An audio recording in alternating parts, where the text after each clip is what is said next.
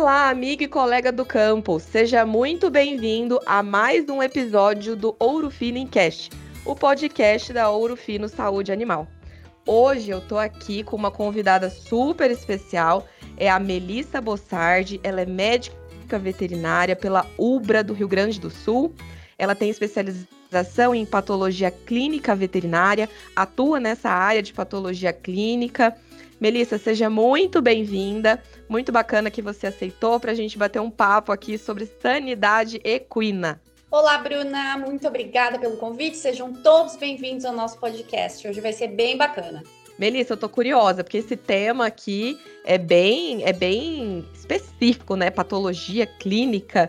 Então vamos lá. O que, que, na sua opinião, são as principais. Quais são suas principais demandas? Você trabalha com isso, você atua nisso há mais é, de 10 anos, então quais são suas principais demandas? Você atende todas as espécies? Como que funciona?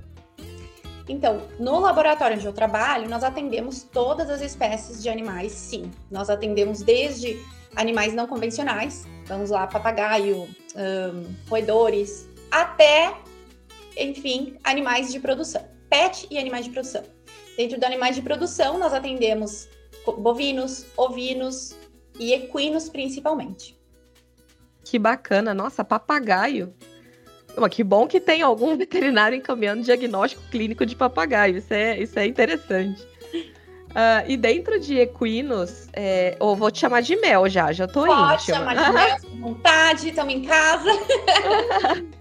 Ô Mel, e deixa eu te perguntar, quais são as principais doenças que você vê uh, de importância dos equinos? Você falou que você trabalha né, bem mais aí com equinos. Quais são as principais doenças que você vê de importância nessa espécie? Ó, eu vou te dizer uma coisa. Eu acho que existe uma subsolicitação. Eu acho que existe pouca solicitação de exames para o tanto que deveria ser feito, tá? Uhum. Mas dentro daquilo que a gente recebe de amostra clínica, porque nós não realizamos coleta dos equinos aqui, a gente recebe amostra clínica. Certo. A gente recebe principalmente sangue, tá? E materiais de outros materiais como pele e fezes. Então, do sangue, o que a gente mais tem confrontado, alterações sanguíneas nos equinos, é a anemia. E a anemia uhum. no equino ela não acontece somente por um hemoparasita ou por causa de uma, uma infecção aguda. Ela acontece por inflamação, se chama anemia da inflamação crônica. E aí o que, que a gente vai ter? Todas as doenças inflamatórias de longo prazo, de longa duração, que são as crônicas, levando a um quadro de anemia. Então, anemia ela não é a doença em si. Então, tem muita casuística de anemia porque já tem um quadro progresso, né, de alguma disfunção de base, que normalmente pode ser o quê? Sistema locomotor, intestinal. Então, o que a gente pega? Paciente com uma síndrome cólica, né? Um paciente com uma disfunção de, de absorção intestinal a um quadro mais grave, ou então uma inflamação do sistema locomotor, uma laminite ou qualquer outro fator desses, vai estar tá levando esse animal a desenvolver uma anemia por inflamação. Então, Nossa, é complexo o negócio. Então, é, o equino, independente do, da doença, vamos dizer assim, que ele tiver, é muito comum ele apresentar esse quadro clínico de anemia. Sim, todos os animais, na verdade. Em geral, a anemia, ela acontece por vários fatores, ou por destruição de sangue, então um quadro de hemólise, uma medicação aplicada errada, uma medicação errada nesse animal, uh, ingesta de medicamento, de medicamento ou de toxina causando hemólise, uma anemia hemolítica. Em segundo lugar, um sequestro, então que seria o baço lá fazendo o sequestro das hemácias, que é mais difícil nessa espécie. E o principal fator depois tem a perda, então, digamos assim, um trauma, né, um acidente com cerco, um acidente ofídico, ou um quadro inflamatório. Então, qualquer quadro inflamatório não tratado vai sim levar o animal a um quadro de anemia.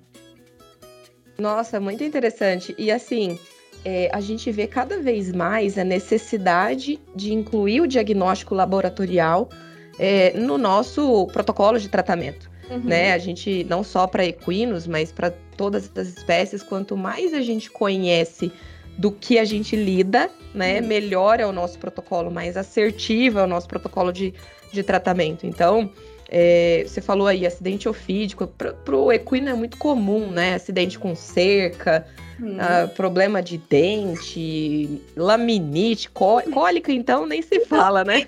Pois é. E aí o que que acontece, tá? O cavalo, ele vai ter uma resposta à inflamação um pouquinho diferente de outras espécies. Às vezes ele demora um pouco a demonstrar esse quadro inflamatório no hemograma, hum. no leucograma dele. Então o leucócito demora um pouquinho mais a subir. E aí no cavalo, a gente tem uma chave, uma peça chave do diagnóstico que se chama o fibrinogênio. Uhum. Fibrinogênio é uma proteína de fase aguda. Isso quer dizer que ela vai aumentar antes de eu observar no hemograma a alteração de leucócitos me indicando uma inflamação. Se eu tiver um fibrinogênio alto, já tem inflamação instalada nesse organismo. Olha então, que bacana. O exame ideal para um cavalo sempre vai ser um hemograma completo, feito por um patologista com experiência, e acompanhado do fibrinogênio, que é a proteína de fase aguda que nos mostra se já tem uma inflamação acontecendo ali ou não.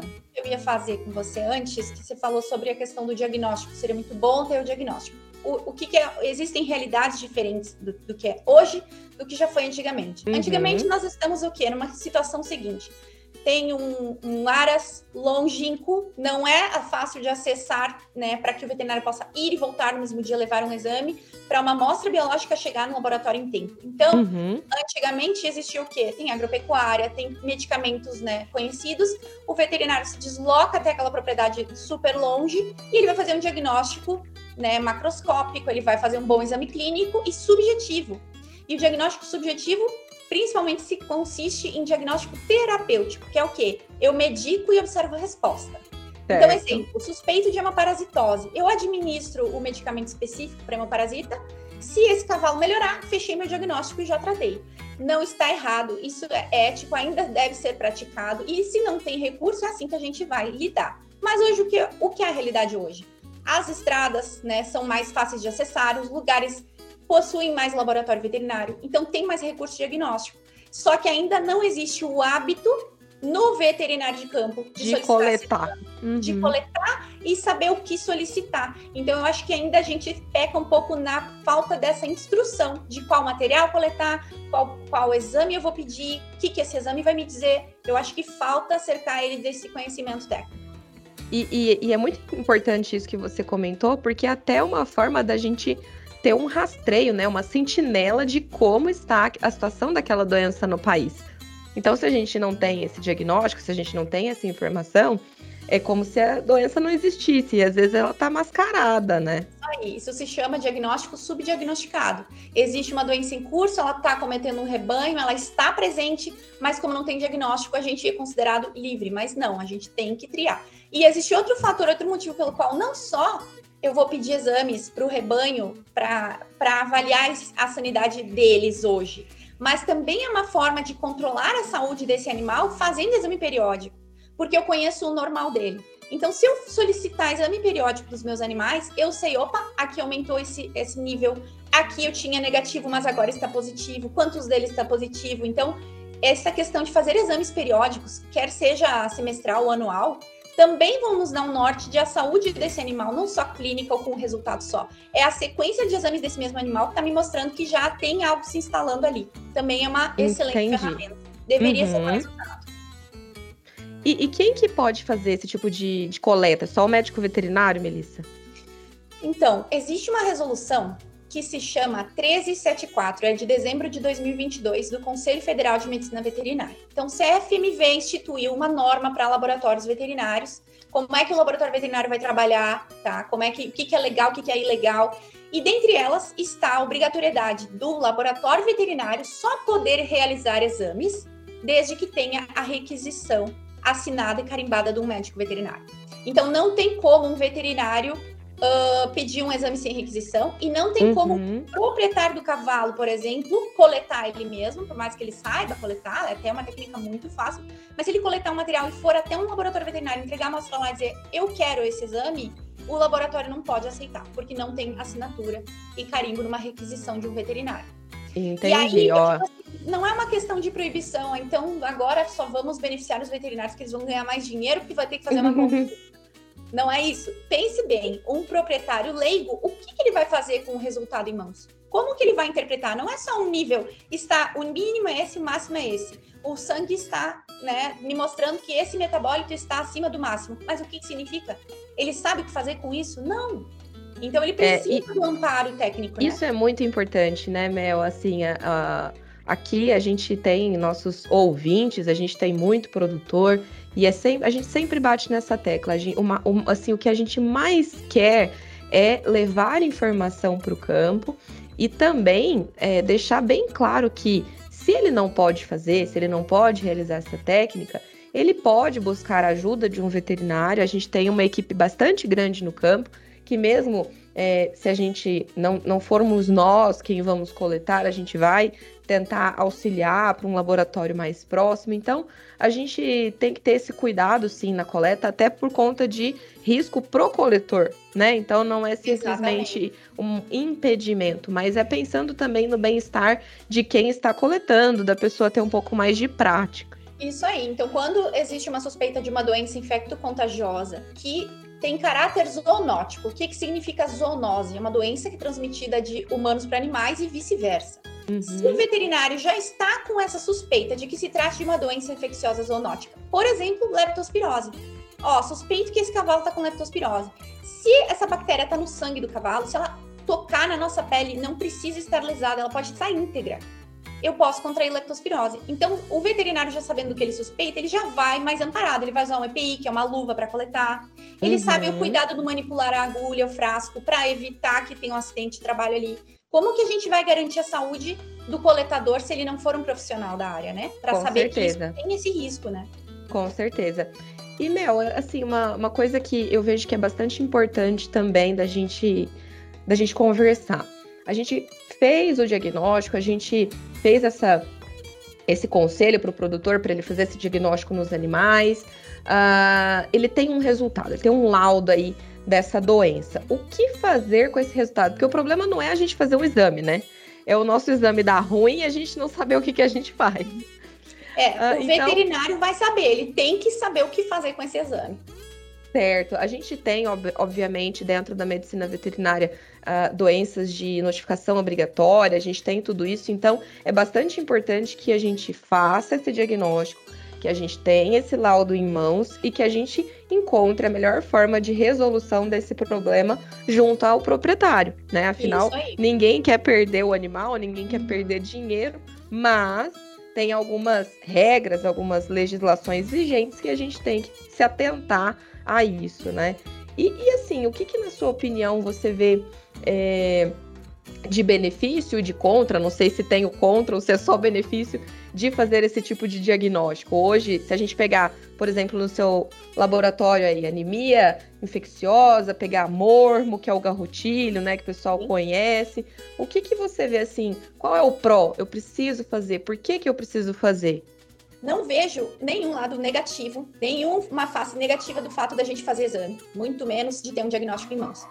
A parte ruim dos exames obrigatórios, esses que são monitorados por programas nacionais de sanidade, como é o caso da anemia infecciosa equina e do mormo, é que todo aquele exame que é de forma obrigatória, que é imposto, já é feito né, de forma mais negativa. Então a pessoa relaciona aquilo como algo está me obrigando, eu não sei se essa doença existe. Uhum. Já o mesmo de proprietário, me falando que isso é um mito e que isso é um, uma teoria da conspiração, o fato de existir. Contra. Eu ouvi falar no mormo. Mas não, gente, vou falar assim, ó. Existe sim o mormo no Brasil. Vi fotos de necrópsia de equino no Brasil. Conversei com laboratórios que já viram positivo no exame mormo no Brasil. A gente começou recentemente a fazer esse diagnóstico no laboratório credenciado no mapa. Portanto, a nossa casuística ainda não chegamos em nenhum positivo, graças a Deus.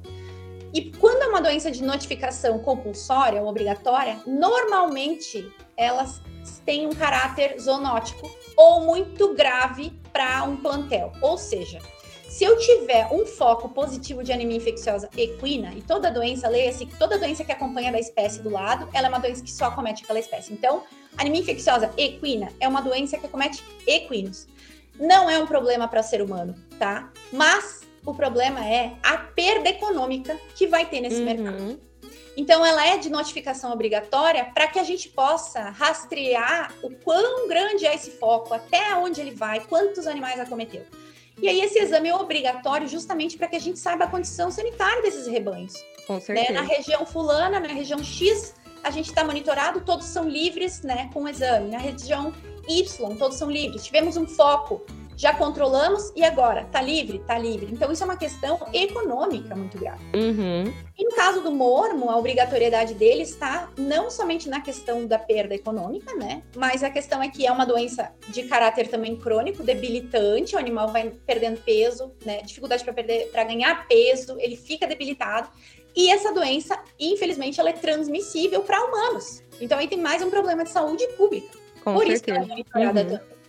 Né? No caso da anemia infecciosa equina, ela, ela é transmitida entre cavalos que entraram em contato. Então, é por isso que toda vez que o animal tiver que sair de um lugar para ir para outro, para um rodeio, para um exame, para qualquer coisa, ele tem que ter esse exame em mãos dizendo que ele está livre dessa doença. Porque se ele estiver levando essa doença para outro lugar, é um problema master né, dentro do, do país. Sim, com certeza. Nossa, é bastante interessante, assim, é, é um tema muito importante e, e a gente vê, assim, que o diagnóstico, ele realmente ele vem para nos auxiliar na melhor protocolo de tratamento e também, como eu havia falado anteriormente, para nos dar uma, uma noção de como está, o quão grande é, é essa doença no país, né? Essa, essa subnotificação, ela é perigosa. Uhum. Então, quanto mais a gente conhece, mais a gente consegue dar suporte para esses animais. Isso. E aí vou dar um exemplo. Ela é uma doença de notificação obrigatória, compulsória. Isso quer dizer, o veterinário que diagnosticou que está com exame em mãos, ele é obrigado a comunicar. Todas as doenças em geral são assim. Só que para ficar mais afunilado ainda, ter mais certeza de que esse caso vai ser notificado, esse exame passou a ser um exame credenciado do Ministério da Agricultura. Isto é, o exame, quando der positivo num laboratório credenciado, não é o veterinário que é notificado, é direto o órgão do governo. Então, a- o PNSE, a CEGAL, todos os laboratórios do Ministério da Agricultura vai estar sabendo desse caso positivo antes do veterinário e antes do proprietário. A lei funciona assim. Ou seja, o buraco é mais embaixo. É, não pode fugir, não dá para Não sumir pode. com o cavalo, entendeu? Não pode fazer isso. Acontece muito no, no, no setor PET de doenças de, né, de notificação compulsória, no qual, por exemplo, um exemplo, leishmaniose, que também Uhum. acomete equinos, tá? Também acomete cavalo. Mas a leishmaniose, quando ela é positiva, ela é de obrigatoriedade de, notificação, só que o laboratório não é credenciado habilitado, então ele entra em contato com o veterinário e diz, ó, você tem que notificar. Se você não, não notificar, notifico eu, mas ele fica mais à vontade. E aí, quando ele Uhum. comunica o proprietário, o proprietário some, a prefeitura não consegue entrar em contato, o cachorro nunca existiu. É bem interessante, assim, que é o Aham. medo de, dessa, dessa perda do abate obrigatório do animal, né, do sacrifício. Então, Uhum. na medicina, na- nos exames de sanidade equina, não se comunica ao veterinário para que justamente isso não aconteça. Ele é direto para o órgão oficial. O órgão oficial vai com o veterinário oficial na propriedade fazer a vistoria, vai marcar esse território, vai fazer ah, identificar qual é o animal positivo, vai retestar se necessário, vai confirmar em técnica metodologia oficial e assim por diante. Então, Uhum. é bem sério a coisa, não é brincadeira isso, é porque é realmente muito sério. Mel, e assim, é, tirando esse- essas doenças de notificação obrigatória, é muito importante que a gente faça o diagnóstico laboratorial, seja de sangue, seja de pele, para a gente também ter resultados que nos auxiliem para aquelas outras doenças, né? A gente comentou aí no início do, do nosso podcast ah, da questão de hemoparasitoses, a gente tem as verminoses nos equinos que são bastante importantes também. Então, não só para essas específicas que a gente comentou aqui, mas o diagnóstico ele vai ser um auxiliador do processo e do protocolo terapêutico. E é sempre importante que o veterinário esteja na propriedade para orientar ah, o melhor protocolo de tratamento. A gente não tem uma regra, né? Uma, ah, eu falo isso sempre que os dedos da mão da gente são iguais às fazendas. Cada um é diferente do outro. Exatamente. Então, Cada caso a é um gente tem que caso. se adequar à realidade, né? Isso. Então tem situações em que ele tem que olhar, o veterinário vai olhar para o rebanho em todo, no geral, como um Uhum. indivíduo, e tem situações em que ele vai tratar o indivíduo sozinho. Aquele indivíduo somente está acometido de uma alteração clínica, os outros não. O que, que isso me diz? Ou que a doença recém começou, ou que ela não tem caráter infeccioso, porque se tivesse eu teria outros animais doentes junto com os mesmos sinais. Então ele vai tratar individualmente aquele indivíduo, né? Se eu tenho uma incidência de parasitose, eu vou tratar o rebanho todo, porque não adianta eu tratar um se no outro dia o outro vai se infectar e vai perpetuar isso aí. Um exemplo que eu vou dar sobre a, ah, a importância do diagnóstico, tá? Vou dar um exemplo. Então, vamos pegar a verminose. O exame de fezes em equinos, ele é pouco realizado, porque existe muito protocolo profilático. Existe muito, da, às vezes, descrença, às vezes não sabe como coletar, às vezes não sabe que existe esse exame. Então, vamos pegar assim. Existe exame de fezes em equinos. Esse exame pode até contar ovos por grama. A gente pode fazer um OPG, que é ovos uhum. por grama. E com esse exame de fezes, nós podemos fazer uma coprocultura e dizer exatamente qual parasita está ali no intestino. Dá para fazer do indivíduo e dá para fazer do rebanho inteiro junto para ter uma ideia da condição do rebanho.